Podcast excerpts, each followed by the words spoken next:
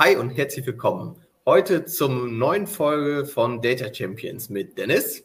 Und Sarah. Hi. Hallo Sarah. Und äh, nachdem wir letzte Woche doch unsere Quadrologie abgeschlossen haben rund um das Thema, was gehört in den Werkzeugkasten eines Change Management Consultant, sprechen wir heute über das Thema kognitive Verzerrung. Und insbesondere haben wir uns aus diesem Bereich etwas rausgenommen, das sich Clustering Illusion nennt. Und das klingt jetzt total nach Raketentechnologie. Ich bin mir aber sicher, wirklich sicher, Sarah, dass jeder, der das hört, gleich sagt, ah, das steckt also dahinter, weil er jeder schon mal sich drin ertappt hat. Damit herzlich willkommen zum heutigen äh, Podcast und Sarah, fast wie in alter guter Manier, wenn ich anmoderiere, ja, frage ich dich immer nach den Basics dazu. Ne? Und ich glaube, das Wichtigste ist, oder vielleicht sollten wir damit starten, was verstehst du unter kognitiver Verzerrung?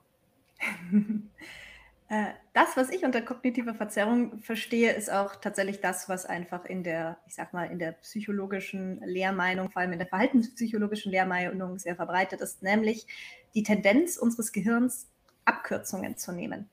Das äh, Modell dahinter, das nennt sich kognitive Leichtigkeit. Äh, Leichtigkeit. Unser Gehirn mag es gerne einfach. Das ist auch ganz nachvollziehbar, weil wir treffen am Tag um die 20.000 Entscheidungen unterbewusst.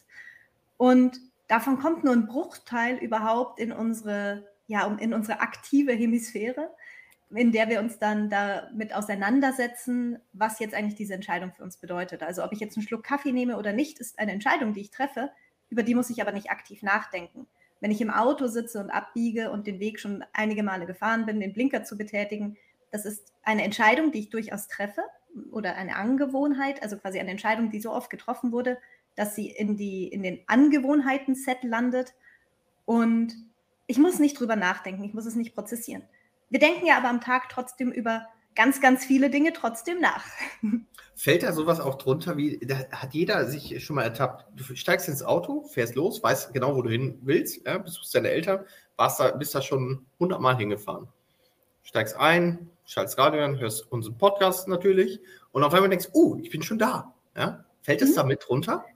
Hm, es fällt mir drunter, dass man nicht jeden einzelnen Schritt, während man fährt, aktiv bedenkt. Das ist diese mhm. kognitive Leichtigkeit, dass man nicht denkt, jetzt schalte, also wenn man ein Auto mit Schalterschaltung hat, jetzt schalten, ähm, blinken, Seitenblick, also dieses, was man vielleicht ja. ganz am Anfang in der Fahrschule jetzt immer sehr aktiv mitgedacht hat, das wird ja irgendwann mal leicht.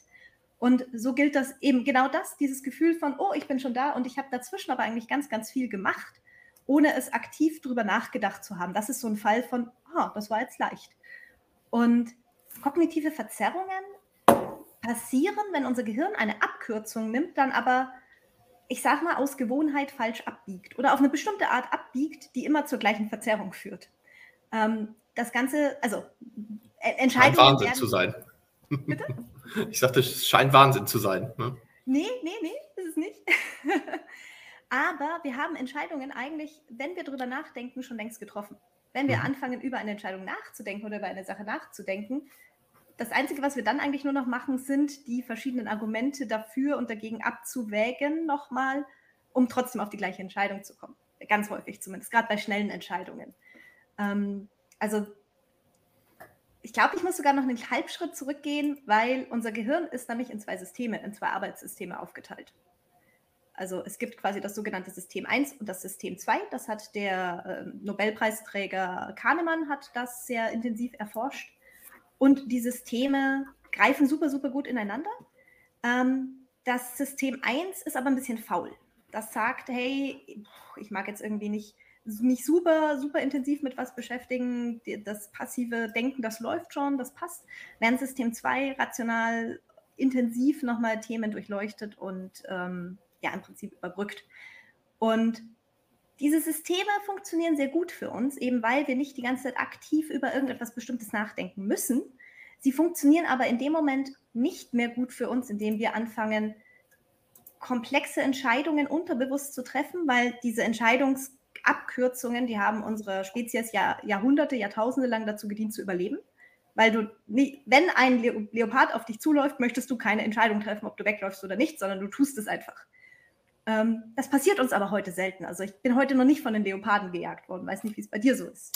Heute war einer im Büro, aber nein. Äh, ich, ich, glaube, jeder kann sich ganz gut vorstellen, ähm, worauf das schon, schon nachher einzahlen wird. Ne? Und wie groß deswegen auch das Thema kognitive Verzerrung ist.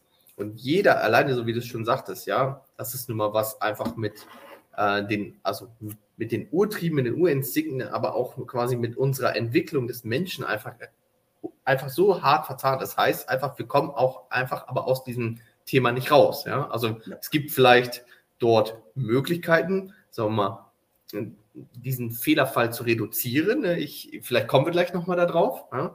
Aber es gibt ja auch ganz unterschiedliche Arten von kognitiver Verzerrung. Und wir haben ja gesagt, heute nehmen wir uns genau das raus, ähm, was auch jeder schon mal gehört hat, also nicht gehört hat, aber zumindest jeder schon mal in diese Falle reingekommen ist. Ne? Und das ist das Thema Clustering Illusion. Ne? Und vielleicht sollten wir, würde ich dich bitten, ja, und gib uns doch eine kurze Einführung, ja, in das Subthema Clustering Illusion, was du darunter verstehst oder was die Wissenschaft darunter versteht. Und lass uns mal schauen, wie wir das gleich in den Kontext auch zu Daten bringen können. Sehr, sehr, sehr gerne. Äh, die Clustering Illusion, die hat der, ähm, ich glaube auch ein Psychologe war es, äh, Thomas Gilovic hat die entdeckt, hat die erforscht, ist draufgekommen, dass es ein Thema ist. Das Prinzip ist, ist eigentlich ganz leicht.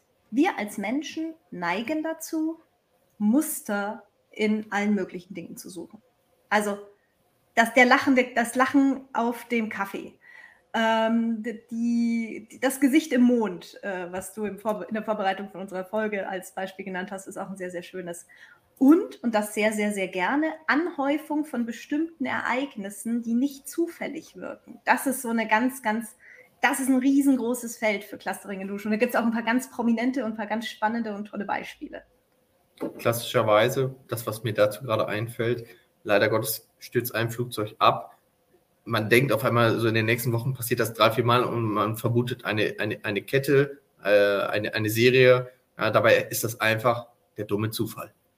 Das äh, Bermuda-Dreieck hat seinen, seinen ominösen Ruf genau aufgrund einer solchen äh, Cluster-Illusion. Also da gab es einmal den, den Fall, dass äh, Piloten sind in dieses, dieses Dreieck vorgedrungen, Dreiecke dieser Art, die mit bestimmten Meeresströmungen, ähm, also Tiden, Tidenunterschieden, mit Luftströmungen und einfach so quasi, wo bestimmte Wassermassen aufeinandertreffen, die ein bestimmtes Klima erzeugen, gibt es auf der Welt so um die mindestens 100. Es gibt davon auch so eine Top 10, also so die zehn gefährlichsten, auch dieser, dieser, dieser Dreiecke, dieser Gebiete, die einfach ähnliche Marker aufweisen. Beim Bermuda-Dreieck war es so, dass ein Militärflugzeug da vorgedrungen ist in diesen Bereich und die nach kurzer Zeit die Orientierung verloren haben. Die wussten nicht mehr, wo sie sind. Ähm, es gab dann einen Funkaustausch und es wurde mit einem anderen Flugzeug ausgemacht, wir treffen uns an der und der Stelle, dann können mhm. wir euch quasi evakuieren, dann macht ihr eine Wasserlandung, wir nehmen euch mit. An der Stelle sind die aber niemals angekommen. Und kurze Zeit drauf ist, also so ein halbes Jahr, Jahr drauf, ist eine ähnliche Sache mit einem anderen Militärflugzeug passiert. Und weil man es sich nicht erklären konnte, was mit denen passiert ist und diese Geschichte auch mit diesen verlorenen, versch verschollenen äh, ja, Piloten, die plötzlich einfach von der Karte verschwunden sind, von Funk verschwunden sind, das hat natürlich was total Mysteriöses.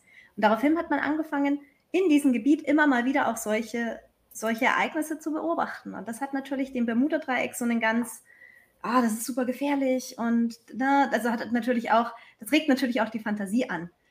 Wenn man sich jetzt aber einfach nur die Zahlen ansieht und die Statistik, wie viele gefährliche Unfälle gibt es da? Wie viele Flugzeuge verschwinden da wirklich jedes Jahr? Welche mysteriösen Botschaften hört man im Sonar? Ist es nicht mal in den Top Ten. Mhm. Also es hat es nicht mal in die zehn gefährlichsten Orte dieser Welt geschafft, sondern ist einfach, ja, ist halt ein, ist halt ein, ein, ein Strömungswechsel, ist ein Luftströmungswechsel, der für gewisse technische Schwierigkeiten sorgen kann, aber halt auch nicht mehr als andere. Hm. Heißt natürlich dann auch, wenn wir das mal bezogen, also beziehen mal in den Kontext auf das Thema Daten. Wir haben, wir produzieren, jeder weiß es selber, enorme Mengen an Daten in einem Unternehmen.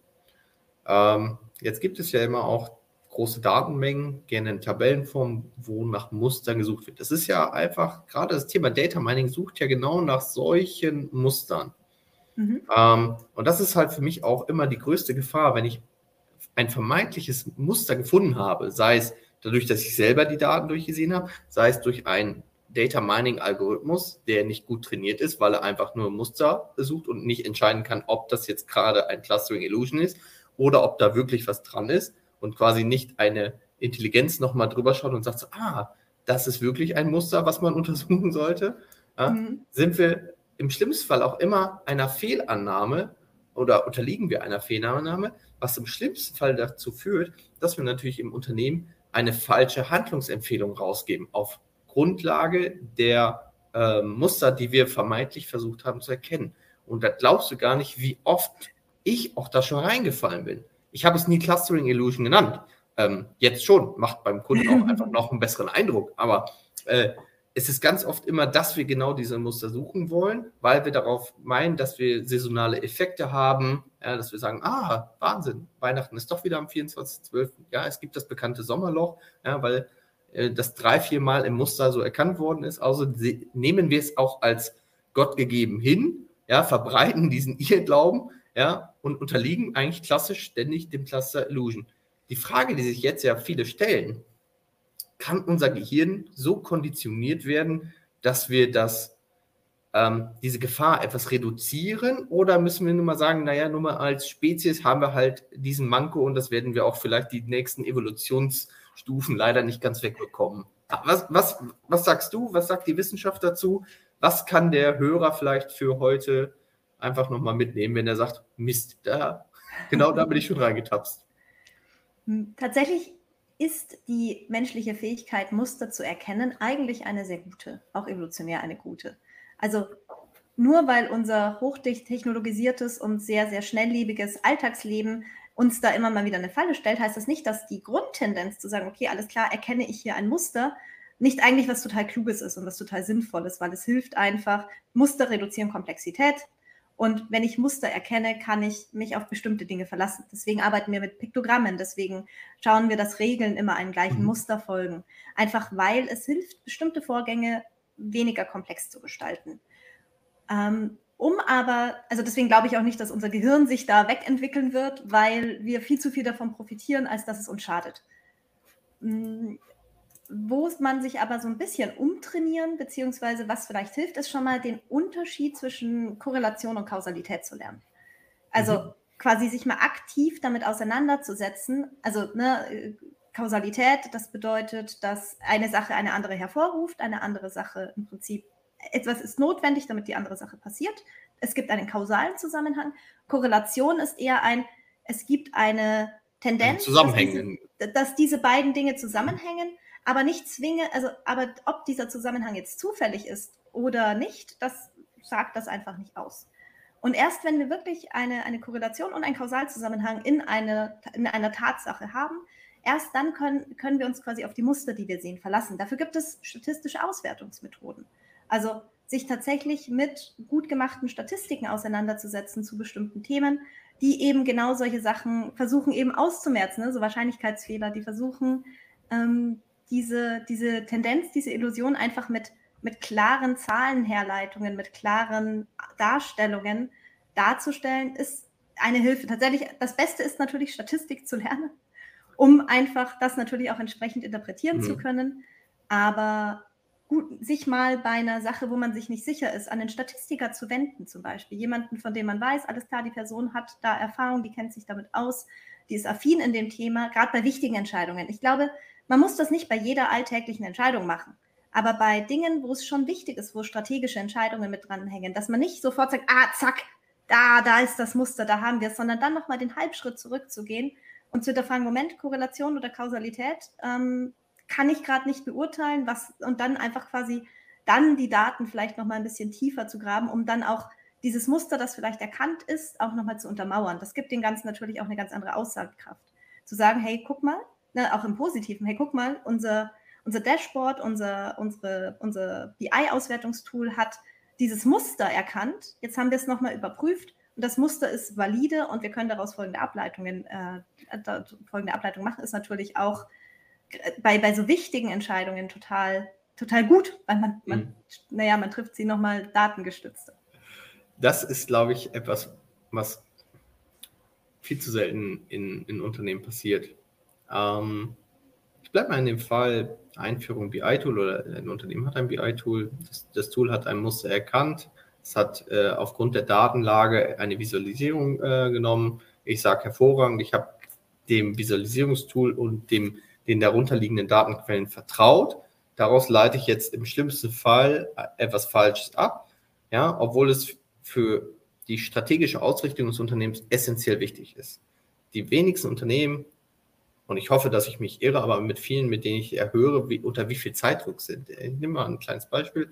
Ein Controller, der neben seinen monatlichen Auswertungen, ja, klassische betriebswirtschaftliche Auswertungen, auch immer Ad-Hoc-Anfragen, gerade so klassischerweise. Ich kann mir nicht vorstellen, dass der ständig noch die Zeit aufbringen kann, jetzt nochmal die Kennzahlen so genau zu analysieren, ob sie wirklich jetzt eine, ist eine Korrelation, ist es eine Kausalität, kann ich diesen Daten jetzt vertrauen, sondern ich glaube, dass das manche auch einfach als gegeben hinnehmen und sagen, ich schicke es erstmal raus. Ja. Bei vielen Kennzahlen ist es jetzt wahrscheinlich, ist es auch relativ einfach dann zu erkennen und sagen, ja, das ist wirklich eine valide Kennzahl oder ist es wirklich eine, eine valide KPI. Ich bin aber bei dir, wir sollten alle gut tun, gerade wenn wir mal in großen strategischen Meetings sind, worauf wir quasi wirklich eine Neu- oder eine Umorientierung oder eine Neuausrichtung etwas machen, dass wir uns die Zeit nehmen, quasi diese Visualisierung vielleicht sogar nochmal zu hinterfragen oder die Datenquellen zu hinterfragen und gerne nochmal jemanden mit, mit hinzuziehen. Ja, das hängt natürlich auch daran ab, wie man das ganze Thema ähm, Datenauswertung im Unternehmen hm. auch aufhängt. Also hat man jetzt ja. einfach mit einem, ich sag mal, mit einem Schnellschuss ein BI-Tool eingeführt, um schnell Dinge abzubilden, ähm, die halt schon immer so waren, wo man sich vielleicht auch über die Datengrundlage und auch über die Herleitungen nur wenig Gedanken mhm. gemacht hat, ähm, wo man vielleicht auch nicht unbedingt nochmal einen, einen Experten oder eine Expertin für das Thema einmal herangezogen hat, um die Validität von solchen Kennzahlen zu prüfen, auch zu sehen, hey, ne, das, wo das herkommt, das einfach nochmal zu hinterfragen, bevor man zum Beispiel so ein Visualisierungstool eingeführt hat weil ein Visualisierungstool ist total gut, um eben genau diesen menschlichen, diese menschliche Komponente mit, ich, ich vermute hier und hier ein Muster, ein bisschen auch äh, zu, zu, zu puffern, um einfach dann quasi nochmal den neutralen Blick drauf zu werfen, wenn man eigentlich das Gefühl hat, hey, irgendwie haben wir das Jahr über doch nur Pech, wir, wir verlieren doch irgendwie ständig irgendwelche Kunden und alles läuft schief. Dann einfach zu sagen, Moment, wir gucken uns mal die Vergangenheitswerte an, wie es da war, ähm, wir gucken uns mal den allgemeinen Marktvergleich an. Also wenn das, wenn das Tool das schon gut macht, dann ist ja alles fein, weil dann kann man nämlich dieses Bauchgefühl von, das passiert doch jetzt am laufenden Band, weil man vielleicht auch noch privat gerade irgendwas Negatives erlebt hat, ähm, weil vielleicht irgendwie bei Freunden auch noch irgendwas gerade schief geht, dann auch zu sagen, hey, das ist aber auch eine Scheißwoche. Das passiert ja dann total schnell. Obwohl es statistisch eine ganz normale Woche ist. Es passiert mhm. gar nicht statistisch viel mehr oder weniger, als man denkt. Aber dadurch, dass man gerade in der persönlichen Situation das erlebt, das erlebt, das erlebt, interpretiert man auch vielleicht plötzlich die Dinge, die man so jetzt im, im Day-to-Day-Business erlebt, anders, als man es normalerweise würde. Man erkennt ein Muster. Hey, das Muster sagt, die Zeiten werden schlechter. Und dann fängt man an, diese Dinge anders zuzuordnen. Und da kann mhm. natürlich dann auch so ein, so ein Tool unglaublich gut helfen, um diesen, ne, diesen Bauchgefühlfaktor ein bisschen zu eliminieren und einen auch einen, einen klareren Blick zu geben. Weil machen wir uns nichts vor, ne? Aktuell, wenn man jetzt irgendwie nur mal an den Tag ein bisschen viel Nachrichten gehört hat, daraus dann auch wirklich schlimme Dinge abzuleiten, das kann schnell passieren. Mhm. Ähm, dann aber trotzdem nochmal den Halbschritt zurückzunehmen und zu sagen, okay, hey, wie ist es denn eigentlich so im historischen Vergleich über die letzten 100 Jahre? Oder ähm, was Wo wahrscheinlich rauskommen würde, dass, dass unsere Wirtschaft ständig und regelmäßig von Krisen nun mal quasi getroffen wird und es immer bisher einen Ausweg gab. Ja? Genau, Ah, wobei, da können wir auch tatsächlich auch nochmal über einen anderen Bias irgendwann mal reden. Da gibt es nämlich durchaus noch so ein, so ein, paar andere, die dann eben auch so dieses, dass man eigentlich nicht aus Vergangenheitseffekten Zukunftseffekte herleiten soll. Darüber macht mir doch nicht mein ganzes Thema Forecast gerade kaputt. Äh, wir betrachten in, vergangene Werte und prognostizieren sie auf, auf zukünftige Werte, ohne quasi andere Einflussfaktoren unbedingt Rücksicht zu nehmen. Aber ich glaube, das führt zu weit und sollte in einer eigenen Folge irgendwann mal ähm, berücksichtigt finden. Also uns geht der Themenstoff nicht aus, definitiv nicht. Ähm, ich möchte es auch gar nicht abbrechen. Ich finde es einfach nur unglaublich charmant. Es ist so ein, ein cooler Name für etwas, was jedem schon passiert ist. Ähm, und ich hatte gerade aus deinen Ausführungen gerade auch schon äh, selber gedacht, was kann ich für mein tägliches Business halt mitnehmen? Und ich habe für mich ein paar Learnings mitnehmen können. Ähm, und dann kam auch wieder für mich hoch, dass ich dachte, ah super, jetzt kann ich eigentlich sogar noch besser argumentieren, auch gegenüber Kunden und Interessenten. Warum macht ein Datenkatalog Sinn? Ja, warum in einem Datenkatalog, sagen wir, der Single Point of Truth einer Kennzahl wirklich Sinn macht, ja, weil sie nun mal validiert ist, ja, weil sie halt nachher nicht einem Clustering Illusion ähm, quasi in, entgegengekommen ist, ähm, finde ich unglaublich spannend und mit ein bisschen Hinblick auf, auf die Zeit weil ich weiß, dass wir heute rein, äh, ich, ich, weiß nicht, wie viele Folgen es werden, Sarah, ja, aber es werden wahrscheinlich wieder einige, ja, über das Oberthema kognitive Verzerrung sprechen. Und wir haben heute genau den ersten einfach mal kurz unseren Zuhörern einfach mitgeben können. Und hast du noch etwas, was du unseren Zuhörern gerne noch mit auf den Weg gehen möchtest? Die letzten Sätze gehören dir für den heutigen Data Champions Talk ich glaube, das Wichtigste ist, über wichtige Entscheidungen einfach nochmal eine Nacht zu schlafen. Und mhm. bevor man Entscheidungen trifft, vielleicht auch nochmal eine andere Meinung von jemandem hinzuzuziehen, der noch nicht die ganze Zeit im, im, gleichen, im gleichen Austauschprozess ist. Das kann nämlich unglaublich helfen, auch nochmal eigene Mustererkennungsfehler einfach zu hinterfragen, auch bevor und vor allem die Leute auch einfach mal mit einem frischen Blick ranzulassen, ohne auch, dass man irgendwas sagt, um einfach mal zu sehen, wie die sowas interpretieren und das dann auch mit offenem Herzen dann auch anzunehmen und zu gucken, ob es jetzt an einem selbst liegt oder doch an den anderen. Damit sage ich danke für den heutigen Talk. Ähm, er macht mir immer Spaß, aber heute hat er mir besonders Spaß gemacht. Freue mich auf den nächsten Talk, liebe Sarah. Sage, bleib gesund und bis zur nächsten Woche. Ja, vielen Dank. Ich hatte auch wieder sehr viel Spaß. Ist äh, ein Themenfeld, das ich sehr, sehr gerne mag und freue mich darüber, mal ein bisschen was erzählen zu können. Danke dir. Bis bald. Dann bis zum nächsten Mal. Bleib gesund. Tschüss. Und ciao.